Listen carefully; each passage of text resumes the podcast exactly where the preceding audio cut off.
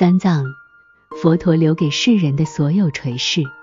后人把所有关于佛教的经典分为三藏，最基本的佛法概念全部被囊括在三藏之中。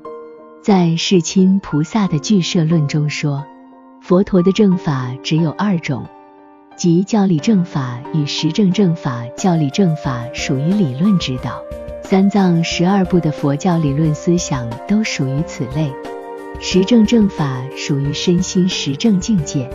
是通过修持后产生的效应。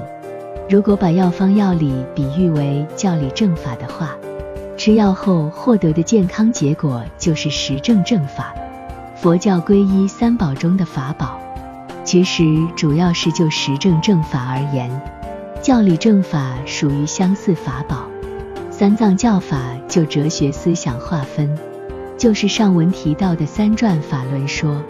若就文字体裁与内容，也可以划分为十二分教法，即佛教常说的三藏十二部。由于十二部都隶属于三藏，因此我们先谈谈佛教的三藏概念。藏是梵文皮扎嘎的汉译，意思是总聚、含藏，因能总摄归纳同类于一处，所以称之为藏。三藏即律藏。经藏和论藏，佛教之所以把经典都纳入三藏，是有其哲学原因的。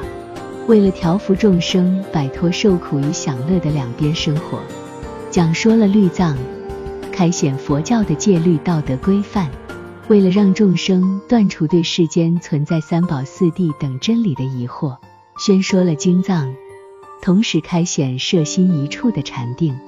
为了对治众生与生俱来执我的错误观念，佛陀宣说了论藏，同时阐发智慧。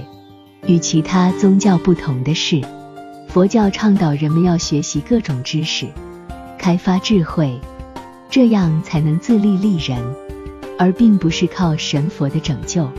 明白三藏含义后，我们可以较易区分经典的所属。譬如《优婆塞戒经》。